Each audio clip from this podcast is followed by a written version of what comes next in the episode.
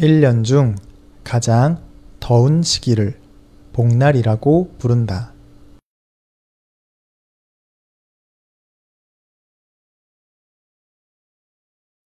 1년 중 가장 더운 시기를 복날이라고 부른다.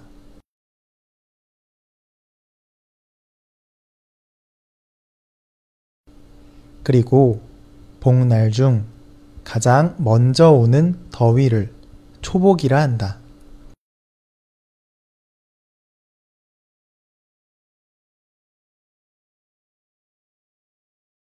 그리고 복날 중 가장 먼저 오는 더위를 초복이라 한다.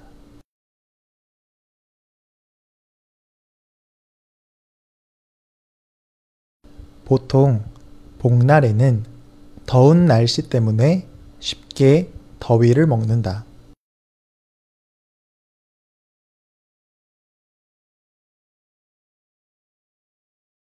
보통 복날에는 더운 날씨 때문에 쉽게 더위를 먹는다.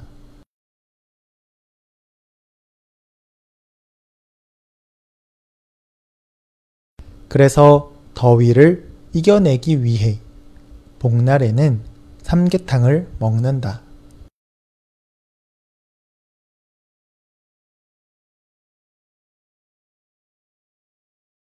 그래서 더위를 이겨내기 위해 복날에는 삼계탕을 먹는다.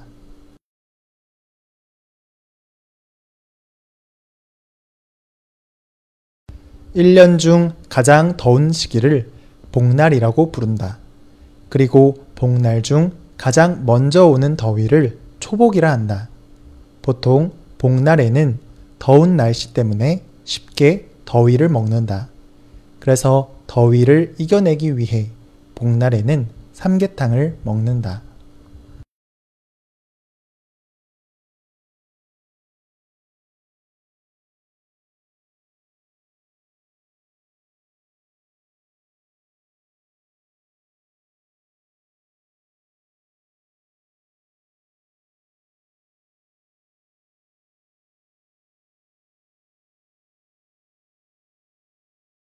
1년 중 가장 더운 시기를 복날이라고 부른다.